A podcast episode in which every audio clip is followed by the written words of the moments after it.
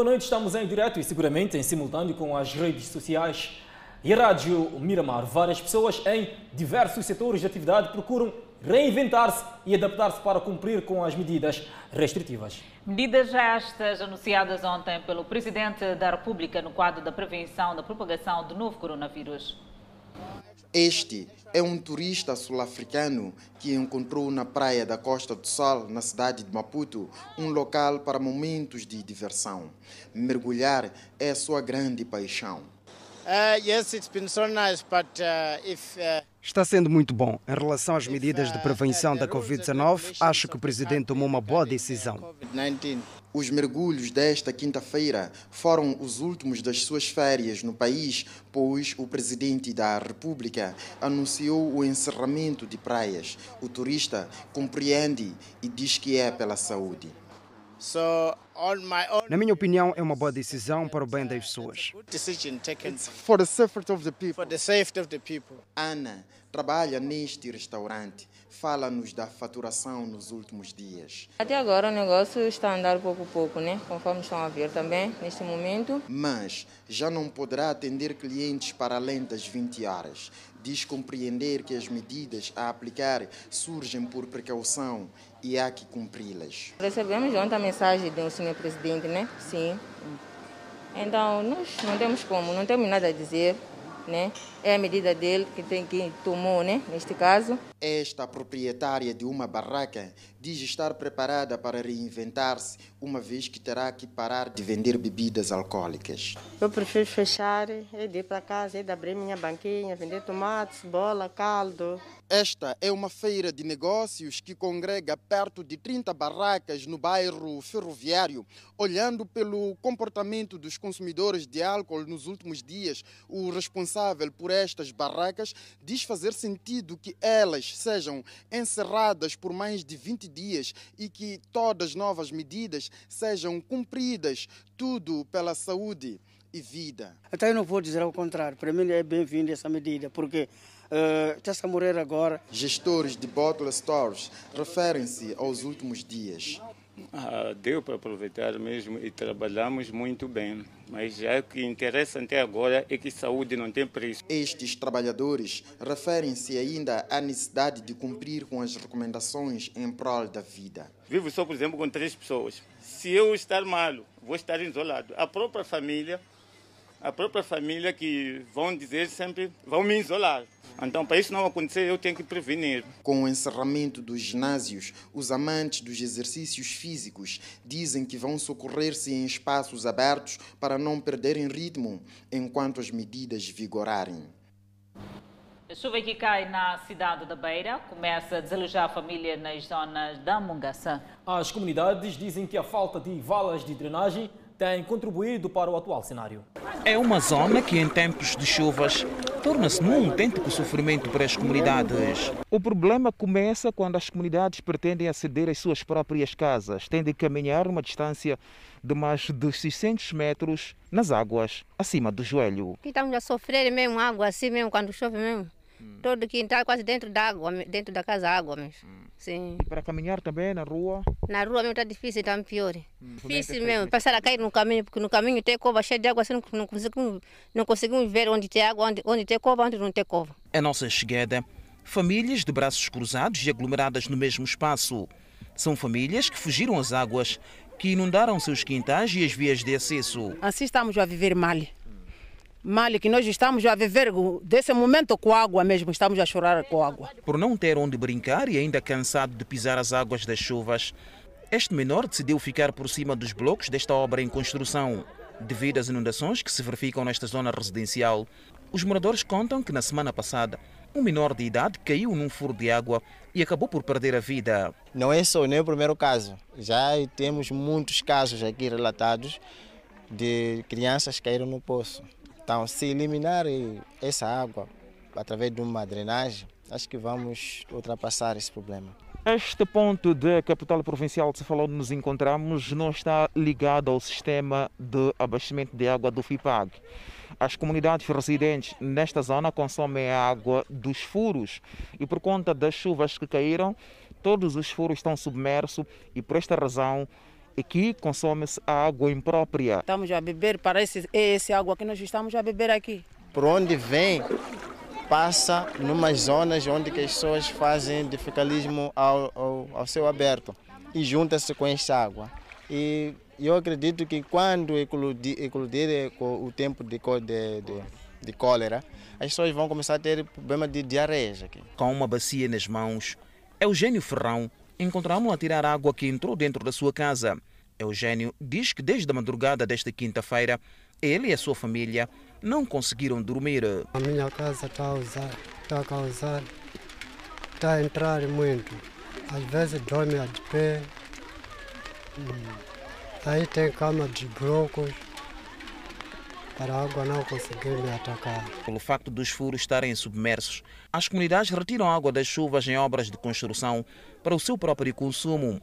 No local, deparamos com algumas comunidades e abandonaram suas casas à procura de lugares seguros. Há pessoas que já abandonaram as casas porque já estão sendo invadidas suas casas. As comunidades são unânimes em afirmar que a abertura de valas de drenagem nesta zona residencial resolveria o atual problema. E por falar em mudanças climatéricas, o sistema de baixas pressões que se formou na bacia do sudoeste do Índico, a leste de Madagascar, continua a intensificar e nos próximos dias poderá atingir o estágio de tempestade tropical. Este sistema poderá aproximar-se à costa leste de Madagascar no dia 19 de janeiro de 2021, com possibilidades de entrar no canal de Moçambique nos dias 20 ou 21 do corrente mês. As projeções atuais indicam que a tempestade tropical tem um forte potencial para atingir a costa moçambicana. O INAM continua a monitorar esse fenômeno e, mais uma vez, apela à população para que continue a acompanhar a informação meteorológica e os avisos difundidos pelas autoridades nacionais competentes. E continuamos a olhar a informação. Um carro ficou totalmente em cinza depois de um suposto curto-circuito debaixo de um prédio, quando o mecânico reparava a avaria. O incêndio gerou pânico no seio dos moradores na tarde desta quarta-feira. Este vídeo amador mostra o momento em que uma viatura de marca Toyota Sienta era consumida pelas chamas no bairro da Malhangalém, na cidade de Maputo, na tarde desta quarta-feira. Depois do incêndio, eis o resultado do incidente. Tudo aconteceu decorrente de um problema mecânico que a viatura apresentava. Estava estacionada especificamente aqui neste lugar. Facto é que quando o mecânico tentava colocar a viatura a funcionar, a bomba de combustível não alimentava o carro. Em resultado, o combustível ia para o chão. A posterior, quando, o, quando se pensou que o problema já teria sido resolvido, eis que quando o mecânico coloca o carro a funcionar, começa a pegar fogo exatamente aqui neste lugar. E em resultado, houve esforço por parte do próprio mecânico e do proprietário da viatura, tanto é que puxaram ela até exatamente esta medida. Mas eh, não havia muito o que se fazer porque o fogo começou a ficar intenso. E o que se vê na imagem é o resultado decorrente eh, deste incidente na tarde desta quarta-feira, por volta das 15 às 16 horas. O proprietário da viatura presenciou o incidente, inclusive ajudou o mecânico a apagar o fogo, sem sucesso e alega irresponsabilidade por parte do mecânico. Quando ele fecha o capão, numa de que já, já terminamos, não tínhamos metido água no radiador. Uma das coisas. É, quando vai pôr o cara a trabalhar, e pega, eu espreito e estava em frente do carro. Estou a ver o lume já no alto. A equipe de Serviço Nacional de Salvação Pública chegou tempos depois da viatura ter sido reduzida a sucata. Chamamos um pouco para que não aguentamos. Então, ajuda do pessoal aqui do bairro. Isso quando já estava arder? Ah, já estava, já estava. A tentarmos, tirávamos areia daqui, para dali da rua. Para... Luni Rafael revela que ficaram assustados quando viram a fumaça e correram para prestar ajuda. Então vimos fumo. Tinha um mecânico aqui a arranjar o carro. Então nós, como somos vizinhos, vamos tentar ajudar. Equipes de Cernic fizeram-se ao local de forma a apurar os fatos.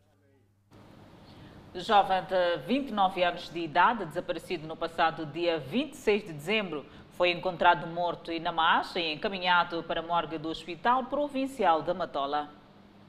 Este é o retrato de Baltazar Júnior, que há 17 dias havia desaparecido do convívio familiar. Saiu com um amigo no dia 26 de dezembro para confraternizar. O problema é que desde então nada se sabia sobre seu paradeiro. No entanto, havia suspeitas do que terá acontecido. Segundo testemunhas, Baltazar Júnior terá entrado neste quintal e havia cá uma viatura aonde entrou. Posto isto, o proprietário da residência saiu e de lá tudo o que sabe é que Baltazar Júnior sumiu desde o dia 26 e os familiares estão desesperados. Querem localizar o seu ente querido, mas também clamam por justiça, porque disse que o jovem de 29 anos teria sido espancado. Familiares e vizinhos buscavam respostas. Foram em direção aos copos e que nunca mais voltou. 17 dias depois de Baltazar Júnior ter desaparecido do convívio familiar, é este que foi encontrado morto na morte do Hospital Provincial da Matola. Funeral feito, o que resta para a família é o clamor de justiça. Consternados pelo desaparecimento físico do ente querido e pelas circunstâncias, o pai pede por justiça esclarecimento do caso. Eu gostaria que a justiça fosse feita. Quero que a justiça seja feita, porque isto não pode terminar assim. É claro que a polícia fez a parte dele, gostei, mas o processo ainda está a andar. O corpo foi encontrado em estado de putrefação. O corpo foi encontrado numa situação em que eh, a polícia ligou para a família a informar que o, o corpo está no Hospital Provincial da Matola. E daí nós deslocamos até lá, que era para identificar se de facto é, é o nosso corpo e confirmou-se que, na verdade, é o nosso corpo. Daí para diante, ficamos pelo desfecho. Nós fomos reconhecer o corpo, isso foi antes de ontem. Fomos lá reconhecer o corpo. Alguns polícias não conseguiram entrar lá para identificar. Nós tivemos que entrar lá para identificar até ao ponto do homem que fica lá dentro não ter gostado, porque são eles que deveriam ter indicado. Agora, nós não estamos satisfeitos, porque fomos para lá umas três, quatro vezes lá e não nos indicavam o corpo. Mas quando chegou a vez, não sei o que terá acontecido lá na esquadra com aqueles homens que estão presos. Em conexão com o caso, estão detidos dois indivíduos, dos quais o proprietário da residência onde o malogrado foi torturado e outro que terá ajudado na tortura. Um dos suspeitos continua em fuga. E o presidente da República, Felipe Jacinto Nunes, no uso das competências que lhe são conferidas, exonerou através do despacho presidencial Lázaro Henriques Menete do cargo de chefe do Estado-Maior-General das Forças Armadas de Defesa de Moçambique. No outro dispositivo legal, o chefe de Estado exonerou Raul Luiz Dique do cargo de vice-chefe do Estado-Maior-General das Forças Armadas de Defesa de Moçambique.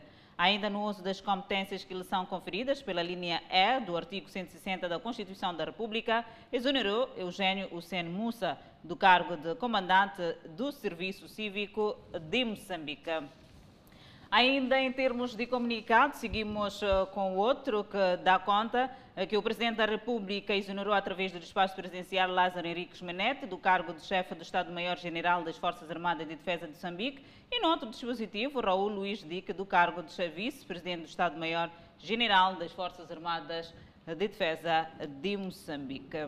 Segundo o partido, ou seja, o partido Frelimo, dá nota positiva ao primeiro ano de governação de Felipe News neste segundo mandato, apesar de reconhecer que foi um ano marcado por várias adversidades.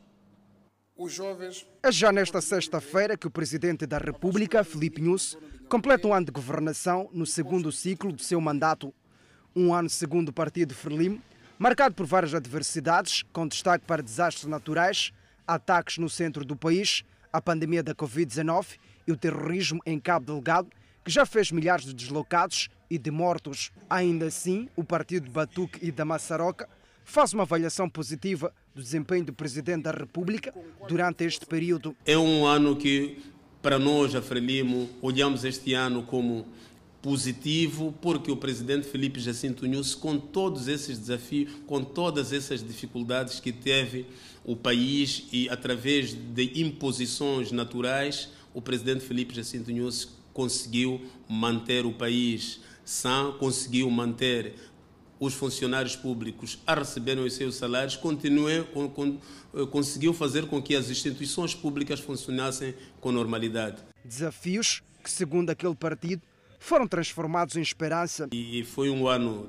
atípico, um ano complexo, um ano difícil, mas um ano que trouxe esperança no povo moçambicano. Esperança pela forma como o presidente Felipe Jacinto Nunes conseguiu é, é, fazer com que todos aqueles que fossem desafios transformassem-se é, em contínua contribuição dos moçambicanos para o desenvolvimento deste país. Lembre-se que Felipe Nunes foi empossado para o seu segundo ciclo de governação a 15 de janeiro de 2020.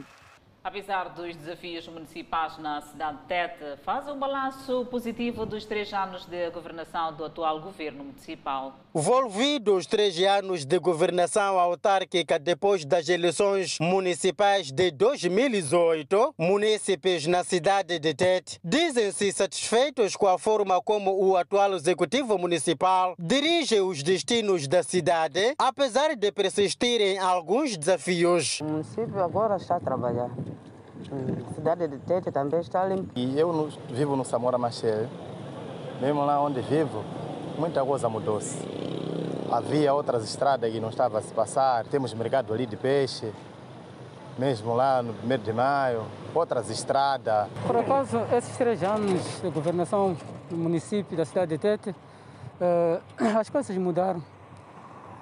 Mudaram. Uh, anteriormente, acho que não era assim, né? Perante estas realizações e desafios à mistura, os munícipes não hesitam em atribuir nota à atual governação municipal. Exemplo ali na portagem, quando saímos de Matundo para a cidade.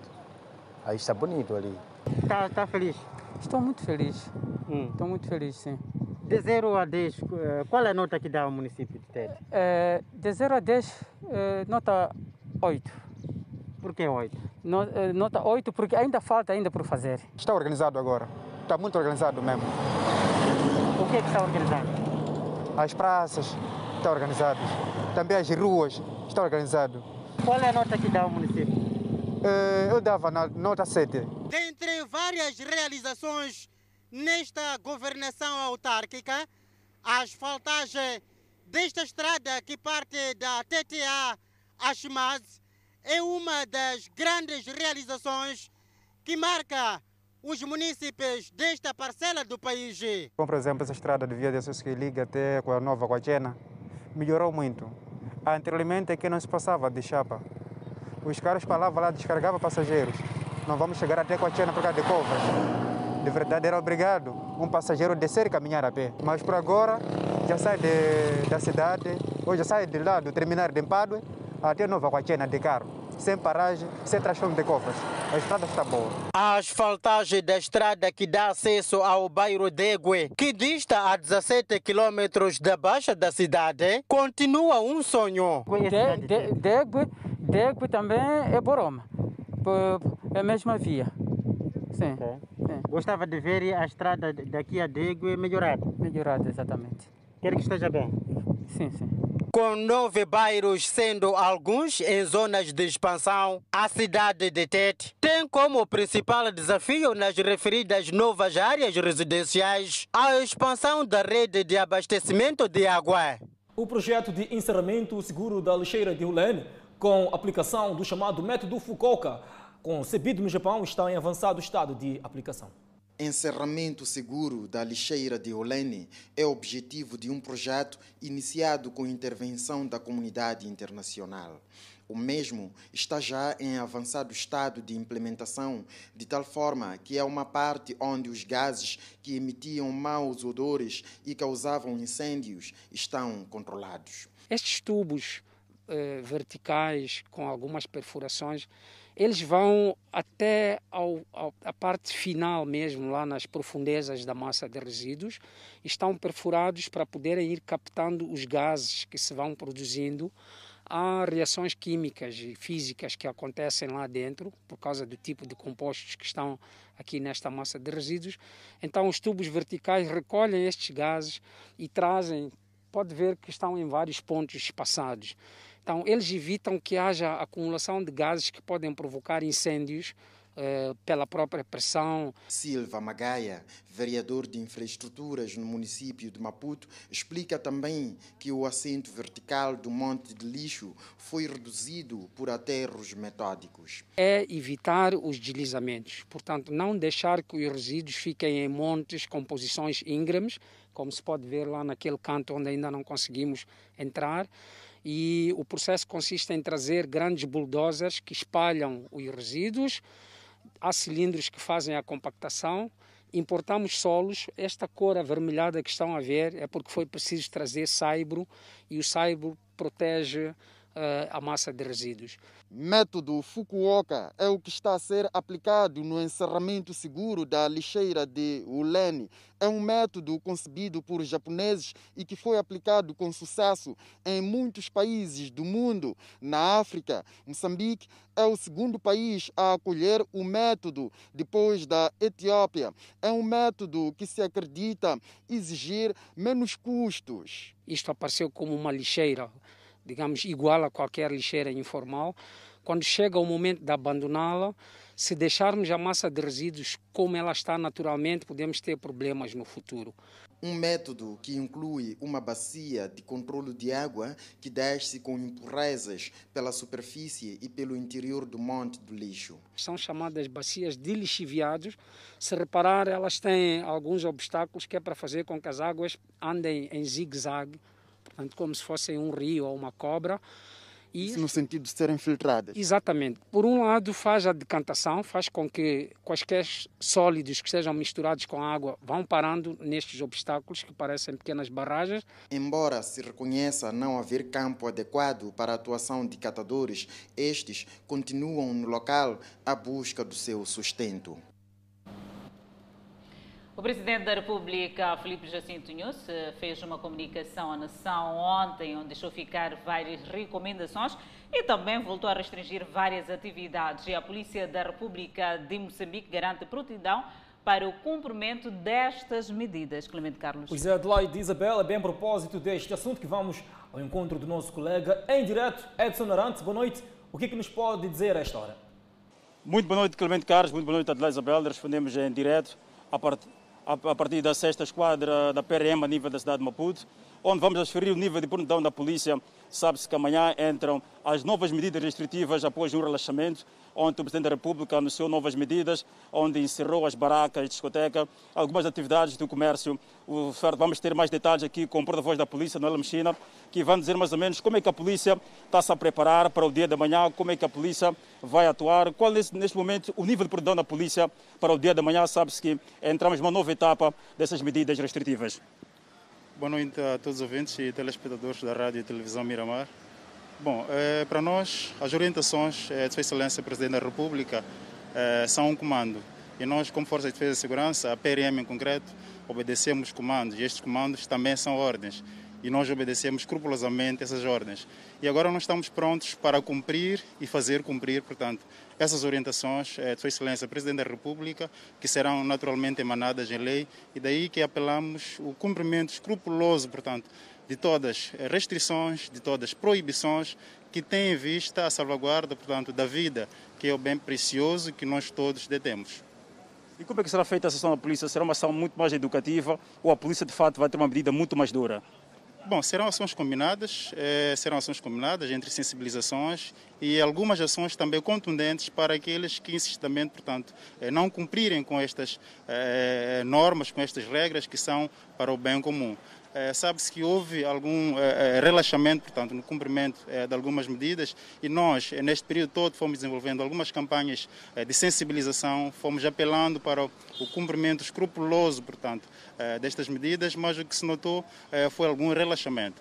Voltamos agora a apelar às pessoas que cumpram de forma voluntária, de forma sã, que o cumprimento, portanto, destas medidas vai beneficiar a toda uma maioria. É, Sabe-se que agora o que está em causa é a vida, portanto, é, das pessoas e o bem mais precioso que nós detemos é a vida, daí que a nossa incidência sobre aqueles que não cumprirem será, portanto, é, é, combinada, como referi, em sensibilizações, mas também em ações concretas, portanto, de atuação policial. O grande calcanhar daqui tem sido mesmo as barracas. Como é que vai ser a ação? Uh, como é que vai ser essa ação nas barracas? Como é que a polícia vai agir concretamente nas barracas, que tem sido neste momento o grande problema uh, no aumento de casos da Covid-19? O chefe de Estado falou muito na questão das barracas. Como é que, isso, como é que a polícia vai atuar nesses sítios concretos? Bom, as barracas, como se sabe, eh, nesta fase eh, são para venda não de bebidas alcoólicas. Todas aquelas que insistidamente eh, usarem as barracas para venda eh, de bebidas alcoólicas, naturalmente que vão eh, merecer de uma atuação contundente, contundente eh, da polícia. Não há tolerância, portanto, para aqueles que forem eh, eh, desobedecendo naturalmente estas regras que são, eh, como me referi, para o bem comum. As barracas deverão estar encerradas, as barracas que vendem, portanto, as bebidas alcoólicas deverão eh, estar encerradas, dentre outras restrições e proibições que foram anunciadas.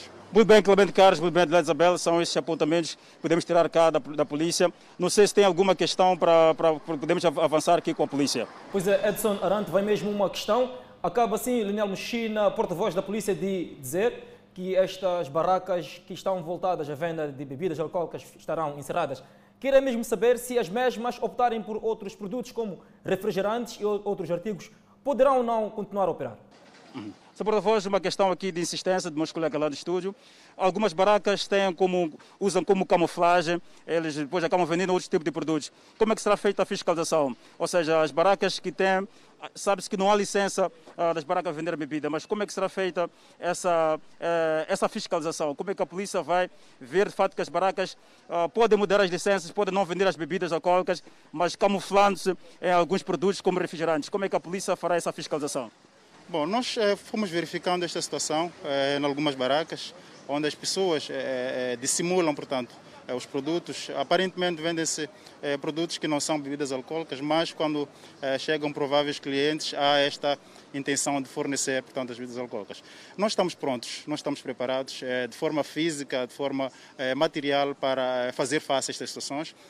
Nós temos várias frentes, portanto, de combate a essas situações e nós temos estratégias também eh, de atuação face a esses cenários que propôs. São estratégias de atuação, eh, naturalmente que não poderemos anunciar, mas nós estamos eh, ávidos para fazer face a todo este cenário que visa, portanto, intentar contra a saúde pública. Muito bem. Clemente Carlos de Isabel são esses pontos que a polícia que avança.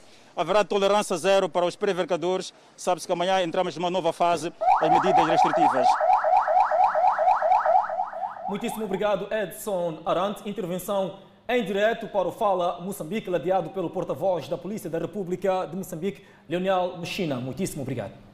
E continuamos a olhar a informação onde reduziu significativamente o movimento migratório nas fronteiras do país. Desde o início da operação Tivonelli Covid-19 até esta quarta-feira, passaram pelas fronteiras moçambicanas mais de 220 mil viajantes. Apesar das enchentes que se verificaram na semana passada, resultantes de congestionamento na maior fronteira do país, a fronteira de Ressano Garcia, de forma global, o movimento migratório no país reduziu significativamente.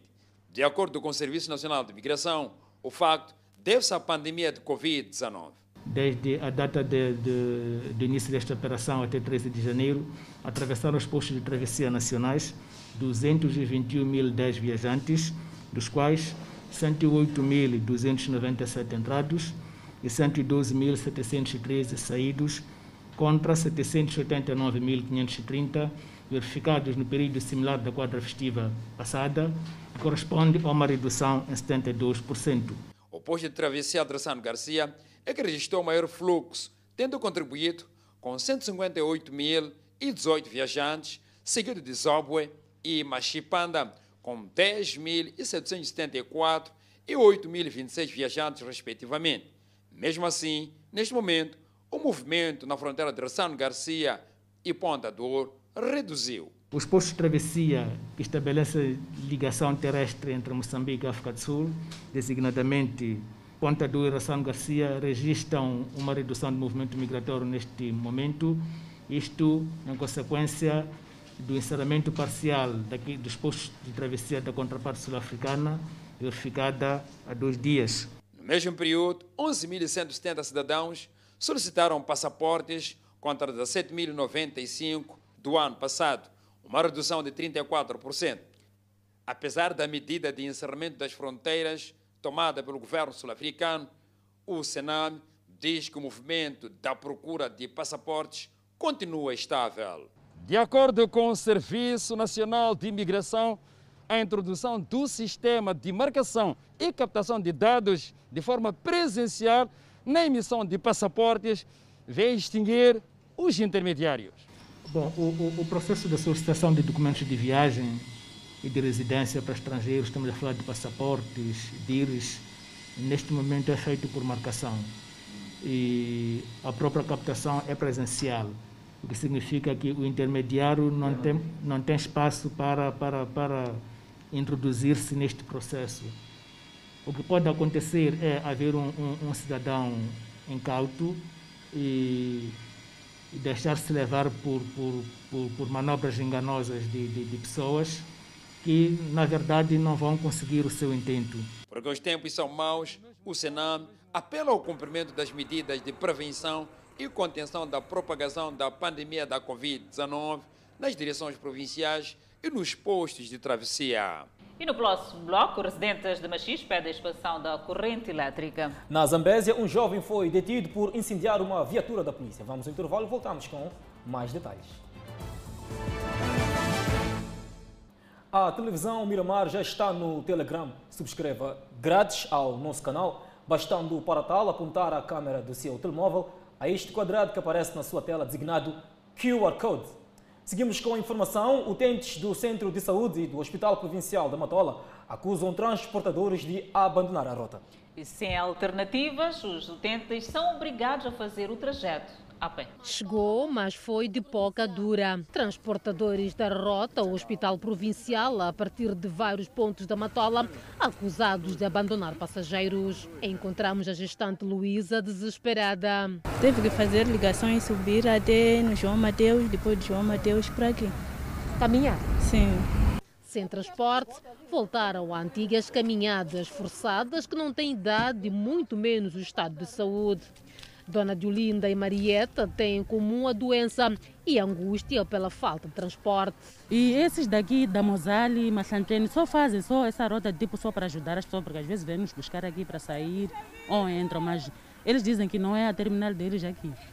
E mesmo, mesmo ali no, no, no cruzamento dali, a pessoa tem que andar a pé até aqui. E a grande preocupação dos utentes do Hospital Provincial da Matola é que grande parte do transporte semicoletivo de passageiros não chegam a este terminal aeroviário.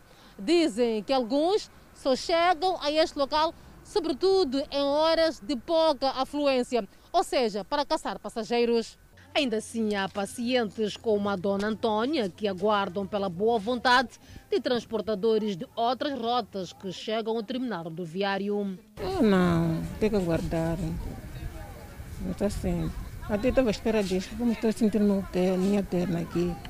Estou a ver que está a demorar. Só caminhar até lá na estrada. Os que tentam chegar são de outras rotas. Costumamos entrar, né? Mas depende, depende da disponibilidade das pessoas. Quando nós quando pedimos às pessoas para podermos entrar lá, deixar, mas algumas pessoas dizem não, porque a paragem é aqui. Se pudesse tiver chapa, chegar pelo menos até aqui, porque é complicado sair de lá até aqui. Enquanto não retoma o transporte, a solução é mesmo enfrentar a caminhada. Já no norte do país, o encerramento da circulação de Chapacé na Rua da Unidade, na cidade de Nampula, inquieta municípios. O facto acontece sob olhar indiferente das autoridades competentes. Sair do trabalho no centro da cidade de Nampula, depois das 17 horas e 30 minutos, já é perigoso para quem vive depois do bairro de Napipini Carrupeia, ou melhor, na zona da barragem. O problema prende-se pelo fato de os transportadores públicos de passageiros que circulam na Rua da Unidade estarem a estacionar as suas viaturas logo que chega a 17 a 17 horas e 30 minutos. O momento de noite dessa cidade é, não está normal, é suficiente as coisas, porque está cheio de bandidos. Por exemplo, eu sou viente, sou de Cabo Delegado, sou apenas estou a trabalhar aqui. Alguns transportadores justificam a falta de clientes, motivada pelo aumento cada vez mais de operadores de táxis motorizadas, como estando na origem do rápido encerramento de circulação das suas viaturas nesta via. Arrancamos cedo, o que tem acontecido é normal a gente carregar aqui às 17, ou melhor dizer, 16h30, saindo carregado daqui para lá.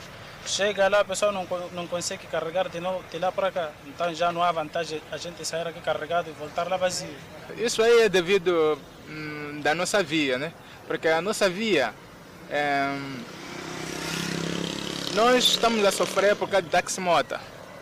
Nós estamos a tentar pelo menos chegar até aquelas horas de 19, 19h30 ou 18h30 já encontra nesse, nessa hora aí, os passageiros dizem que epa, estamos pressa, então apanham taxi-mota. O fato ainda não foi denunciado às autoridades municipais, mas a instituição avisa para o arranque dentro em breve de trabalhos de fiscalização naquela via, tal como acontece em outros pontos da cidade de Nampula. Quando é assim, a, a coisa que nós temos feito é, é aparqueamos o carro, e depois eh, acabamos dando multa a estes infratores. Além da Rua da Unidade, mesma situação verifica-se na Rua da França, a alguras do bairro de Namicopo, segundo denunciaram alguns municípios esta quarta-feira. E algumas famílias que vivem em diversos pontos da autarquia de Machis continuam preocupadas devido à falta de energia elétrica. Nos últimos dias, a Idilidade da Machis tem vindo a alargar a rede de energia elétrica, com a colocação de postos de transformação em alguns bairros da autarquia. Porém, a situação ainda é preocupante, pois várias são as famílias que ainda vê-se longe de ter acesso à corrente elétrica. Senhor Augusto vive em Mahangados, na Machixe. Não tem energia. Explica que faz tempo que ele e outros residentes da zona vêm solicitando a ligação da corrente. Há bom tempo que requeremos a energia no local, mas até então não temos nenhuma resposta para isso. Temos produtos lá marinhos, mas não temos como conservá-los, acabam apodrecendo. Não temos nenhum. Temos outros planos também, projetos para fazer, mas porque os materiais que usamos requerem energia, não temos como usar. Enquanto não se consegue ter energia elétrica no bairro, este morador vai ajudando os vizinhos carregando os telefones com recurso a este painel. Por enquanto, é, nem todos nem conseguem ter baterias em casas, painéis solares em casas, não tem nem toda pessoa, mas aqueles que tentam da sua maneira nem para ter tem energia, é, tem é, baterias e painéis solares só para poder carregar telefones. Durante a realização da nossa reportagem, encontramos Adelino Antônio e seu vizinho carregando baterias. O destino era a cidade da Mexixe, onde deviam recarregar as mesmas. Queremos energia, aqui estamos mesmo a sofrer. Olha assim, sol de como está a bater, até agora estou a subir, calor também está a bater maninho. Com bateria nas, Com bateria nas costas. Quanto é que custa assim para carregar a bateria? A bateria está 85 meticais. A idilidade da Machis diz estar ciente destes problemas, porém, afirma que o desafio principal era colocar energia em todos os bairros da Machixe, faltando neste momento nas unidades residenciais. E as zonas meramente rurais, os povoamentos são, são, são dispersos. Isso também cria dificuldades para energizar as residências, por se encontrar acima de 500 metros do vizinho em relação ao outro. E isso é uma grande dificuldade. Mas mesmo assim, vamos dar é, em Manhala, vamos dar é, em Anguila e vamos dando um pouco por tudo. Precisamos é os nossos municípios, como sempre, pacientes. O Centro Africano para Controle e Prevenção de Doenças garante primeira parcela das vacinas Covid-19. A equipa africana de aquisição de vacinas, que foi estabelecida pelo presidente da União Africana, presidente Cyril Ramaphosa, relatou numa reunião especial da Assembleia da União Africana que garantiu 270 milhões de doses provisórias de vacina para países africanos, com pelo menos 50 milhões disponíveis para o período crucial de abril a junho de 2021. As vacinas serão fornecidas pela Pfizer, AstraZeneca, por meio de uma licenciada independente do Instituto of India e Johnson Johnson. Esses esforços complementam as instalações da COVAX, uma iniciativa da Organização Mundial da Saúde e da Gav Vaccine Alliance para ajudar os países de baixa e média renda a garantir o acesso às vacinas de maneira justa e equitativa. A equipa de 10 membros vindos de todo o continente foi criada em agosto de 2020 para garantir que o continente africano seria capaz de garantir doses de vacinas suficientes para atingir a imunidade coletiva. Ramaphosa diz: desde o início desta pandemia, nosso foco como continente tem sido a colaboração e o esforço coletivo. Mantemos firmemente o princípio de que nenhum país deve ser deixado para trás. Com isso em mente, não apenas fizemos uma campanha vigorosa por mudanças em todos os fóruns internacionais disponíveis, mas também demos um passo adicional para proteger vacinas de forma independente, usando nossos próprios recursos limitados como Estados-membros. E foi detido o jovem indiciado de incendiar uma viatura da PRM em pleno exercício de patrulha no posto administrativo de Macus, no distrito de Namacurra. Para além do crime de vandalização dos bens públicos, este cidadão é acusado de furtos, tentativa de homicídio e de fuga numa unidade prisional do Comando Distrital de Nicoadala, aonde foi também neutralizado quando pretendia efetuar uma das suas incursões criminais. De todos os crimes de que está a ser acusado, o mesmo nega ter participado da vandalização da viatura da PRM e aponta seu irmão como sendo o autor. Poli, eu não sou Apolo, eu sou lindo, sou irmão dele. Ele é meu irmão, mas eu não fiz esse assunto. Fiquei uma semana ali, sem comer, sem beber, ali, ali, ali na cela. Estive isolado numa cela sozinho. Então, de noite, veio um, um, um, um chefe. Um, um chefe, quando veio esse chefe, em, em, em forma de sonho. Quando veio para mim, falou para mim que você, vou te tirar hoje, vou te mudar daqui dessa cela. Eu pensando a mudança daquela cela, seria eu ir lá na outra, na, na outra cela lá, onde estão meus amigos. Mas não foi isso. Quando amanheceu o dia seguinte, veio um jovem que estava também um detido, ficou aí comigo, eu não comia, mas aquele jovem ali entrou ali, foi comida, eu comi. Depois, dia, mesma noite, é quando eu saí, aquela porta que eu saí não estava trancado, não tinha cadeado. A Polícia da República de Moçambique aqui na Zambésia afirma que estará ainda no encalce do irmão do indivíduo que está aqui neutralizado na segunda esquadra, por forma também que seja responsabilizado pelos danos materiais que terá causado a Polícia da República de Moçambique naquele ponto da província da Zambésia. Devido a esse, se recordarem, é indiciado do crime de danos materiais a uma viatura do comando distrital da PRM de Namacura, a qual o mesmo indivíduo teria incendiado quando a viatura do comando distrital da PRM de Namacura levava a cabo uma operação policial. O mesmo indivíduo teria, com parceria com o seu próprio irmão, incendiado a viatura. Após isso, vários outros casos criminais pesaram contra esse indivíduo, como principal destaque a ofensas corporais que resultaram à morte de um indivíduo no povoado de Macuse. Igualmente, vários roubos perpetrados por esta quadrilha, a qual o indivíduo é tido como o cabecilha.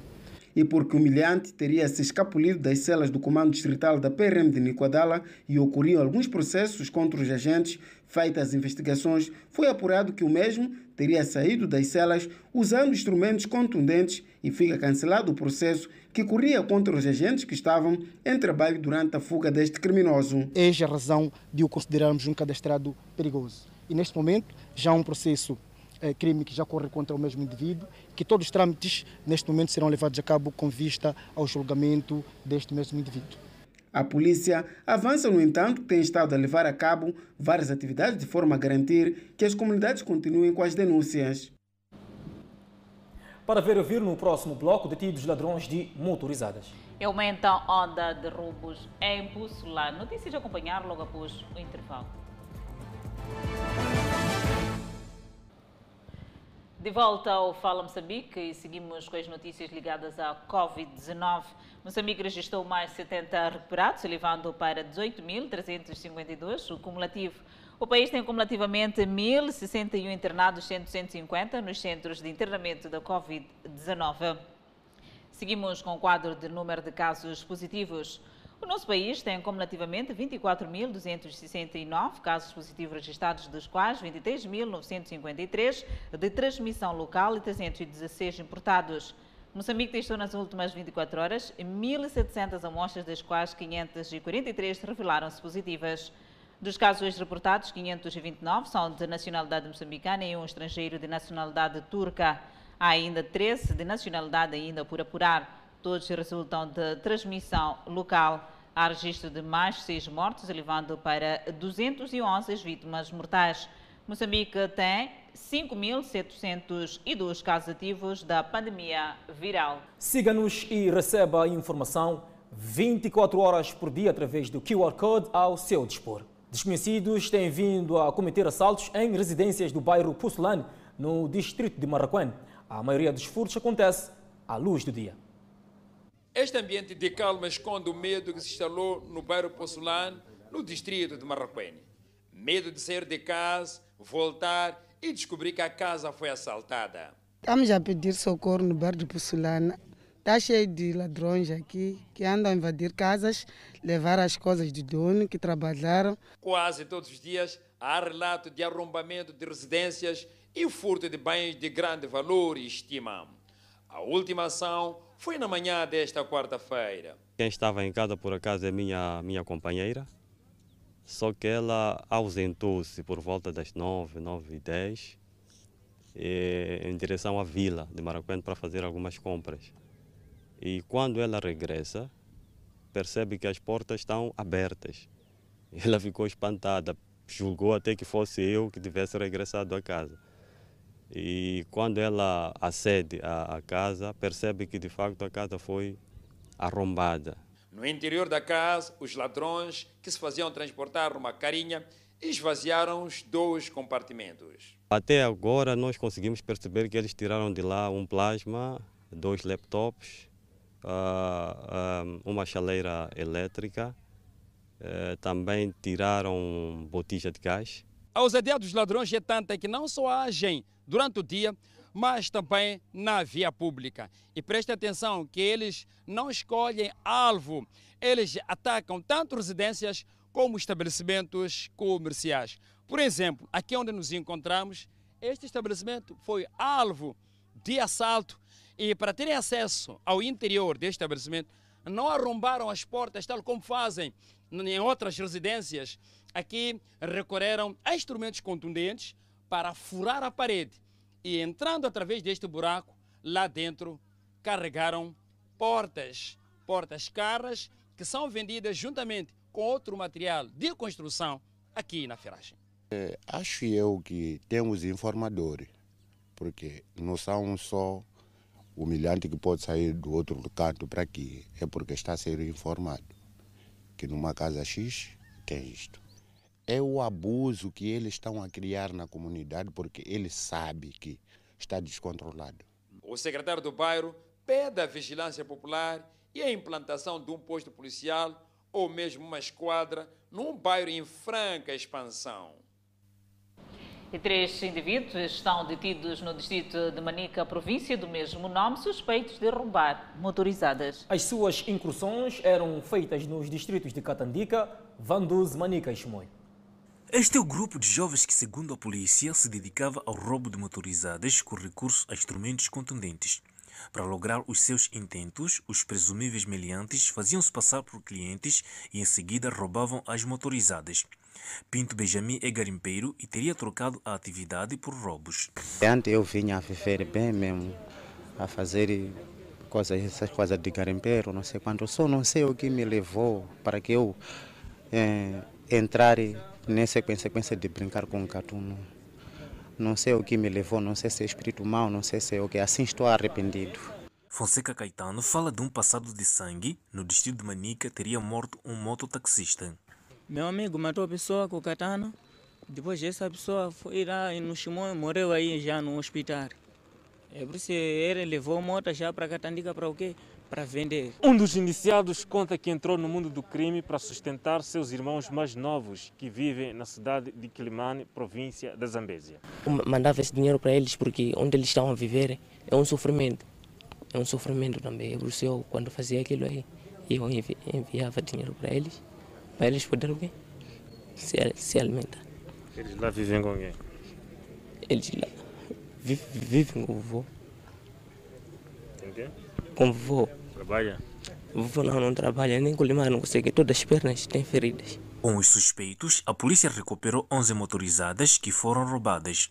De realçar que esses são residentes no mundo do crime e trabalhamos no sentido de identificar mais integrantes da quadrilha para que também seja responsabilizado pelos seus crimes. O roubo de motorizadas em Manica tem sido protagonizado na sua maioria por jovens. E na página internacional, continua preso em Cabo Verde o empresário colombiano acusado pelos Estados Unidos da América de branqueamento de capitais para pagar atos de corrupção do presidente venezuelano. Trata-se de mais um capítulo no caso Alex Saab. Desta vez, os advogados do empresário colombiano afirmam que no recurso interposto no dia 8 questionaram pontos relacionados com aquilo que consideram de excessivo o período da prisão provisória que o enviado especial Alex está a ser forçado a cumprir na cadeia na Ilha do Sal. A equipa destaca ainda no mesmo comunicado a ausência completa de perigo de fuga, o efeito imediato do acórdão do Tribunal da CDAO sobre a ordem jurídica cabo-verdiana, assim como a imunidade e inviolabilidade de Alex Saab pelos seus postos diplomáticos. Informações da nossa fonte indicam ainda que a audiência principal do Tribunal da CDAO está marcada para 4 de fevereiro e terá lugar em Abuja, Nigéria. Recorde-se que em dezembro o Tribunal da CDAO pediu a Cabo Verde o fim do atual regime de encarceramento de Alex Saab para passar o alegado teste de ferro de Maduro à prisão domiciliária. Alex Saab é acusado pelos Estados Unidos de ter branqueado 350 milhões de dólares para pagar atos de corrupção do presidente venezuelano Nicolás Maduro através do sistema financeiro norte-americano. Já a defesa do empresário colombiano afirma que este viajava com passaporte diplomático enquanto enviado especial do governo da Venezuela e que, por isso, a detenção foi ilegal. Eleições em Uganda marcadas por longas filas. Notícias acompanhar logo após o intervalo. Até já. De volta ao Fala Moçambique, moradores da centralidade, no município de Viana, um projeto habitacional queixa-se da falta de serviços sociais. Os residentes reclamam da falta de quase tudo num projeto implantado para albergar 48 mil habitantes. Luís de Oliveira, de 45 anos, é morador veterano. Ele conta que desde que aqui chegou, o que poderia ser um novo estilo de vida e com mais qualidade e facilidade, tornou-se mais complicado por falta de serviços sociais. Com um agregado familiar de cinco filhos e uma esposa, ele revela que para ele a grande dificuldade prende-se com a falta de bancos comerciais para as operações financeiras. Temos que sair daqui até o Zango 4 só para fazer uma, uma pequena operação. Se quisermos fazer compra aqui, os senhores, os famosos mamadus, é que têm os TPAs, quer dizer, tu queres dinheiro ao vivo, tu vai riscar em cada nota de mil quando tem que tirar 100 kwanzas para poder então ter o dinheiro ao vivo. O projeto habitacional está situado no sudoeste de Luanda e foi concebido para albergar uma população estimada em 48 mil habitantes. A centralidade, que comporta 26 blocos residenciais, de acordo com os moradores, não tem um hospital para socorrer os munícipes,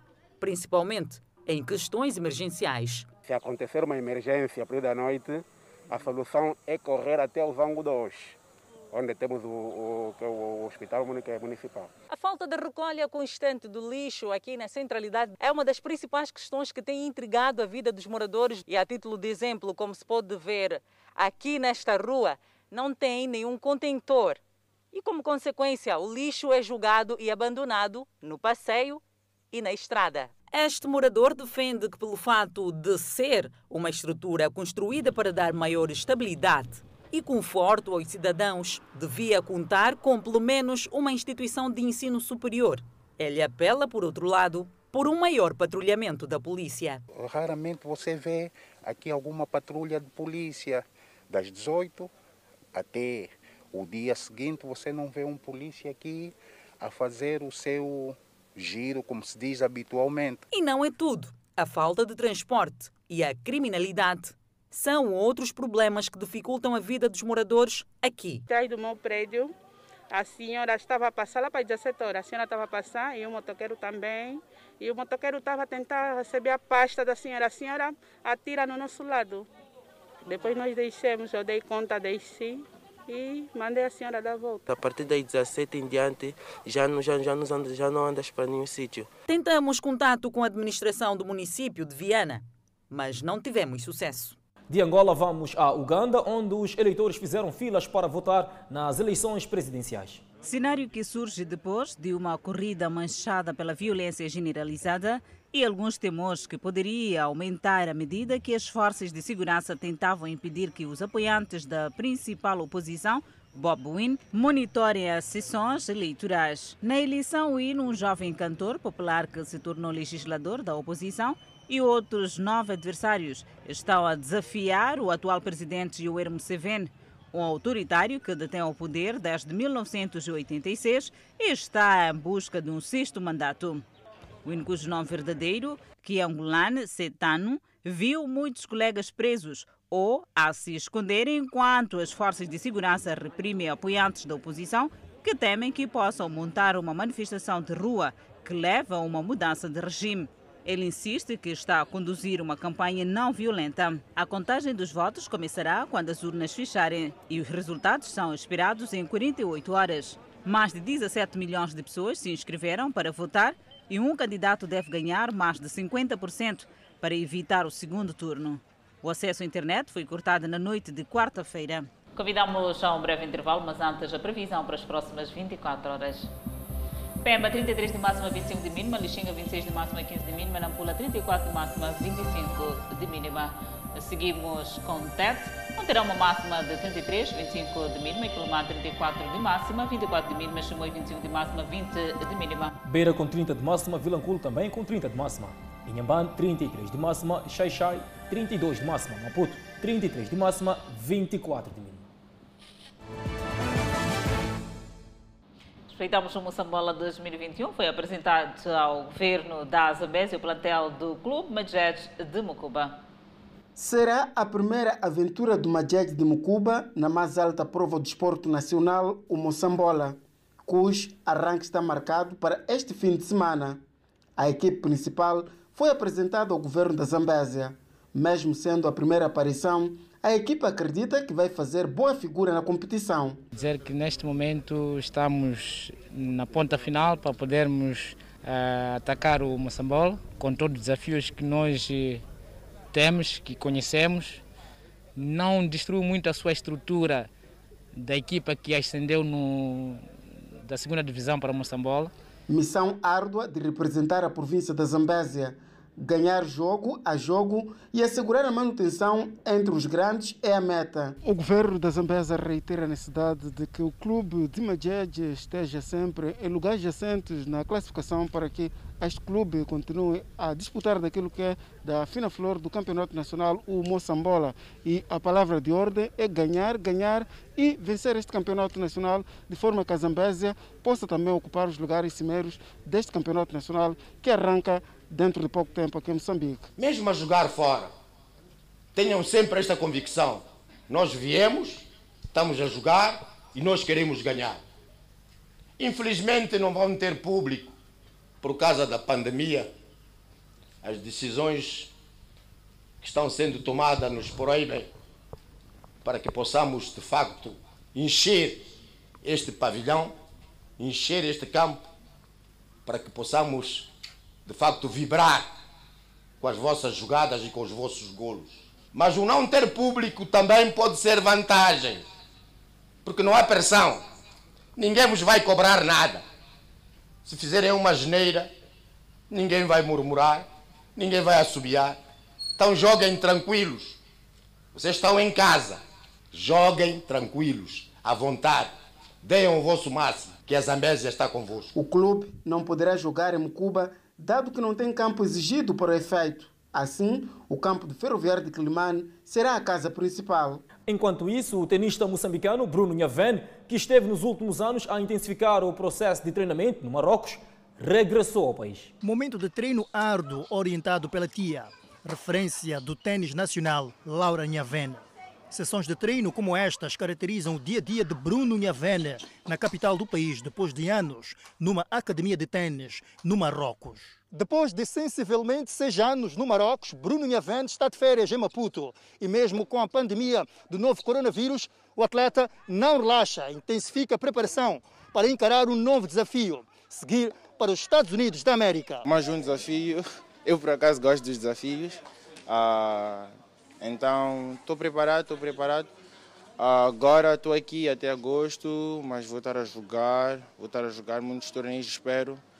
Estou uh, à procura de patrocínios para ajudarem uh, para fazer muitos torneios, uh, Futures, Seniors. Em Marrocos, mesmo com a pandemia viral, o tenista de 18 anos diz ter conseguido, no ano passado, tirar proveito nos processos de treinamento na academia, tendo em 2020 participado em cinco torneios. Durante o ano temos alguns torneios e isso não dá tempo para trabalhar as coisas específicas que nós precisamos, porque somos muitos na academia e temos dois treinadores de físico, então fica difícil trabalhar um cada vez. Mas durante a pandemia eles tiveram tempo para conversar com um de nós e dizer aquilo que nós temos que trabalhar durante o tempo e claro que o espaço não foi grande porque nós vivemos num apartamento, mas deu para ajeitar e consegui ganhar muitas coisas e sinto-me muito melhor fisicamente, que é a parte mais importante. Com a raquete e o olhar concentrado na bola de tênis, Bruno Nhaven garante continuar a trabalhar de forma árdua para conseguir chegar longe na modalidade. Desde criança, sempre foi meu sonho ser o melhor que eu. Bem, o melhor do mundo, claro, mas eu prefiro dizer o melhor que eu posso. Eu quero chegar até o melhor que eu posso, jogar o melhor tênis que eu posso jogar e eu posso fazer isso, mas tudo depende de mim e também eu me sinto bem. Eu dou 100% em todos os treinos, uh, nunca faltei um treino porque estou cansado, sempre lutei. À semelhança da tia Laura Nhavene no passado, Bruno vai estudar e procurar melhorar as suas capacidades competitivas nos próximos anos, nas universidades dos Estados Unidos da América. Fala Moçambique, fica por aqui. Obrigada pela atenção dispensada. Grato de coração pela preferência e nós voltamos, voltamos amanhã. amanhã.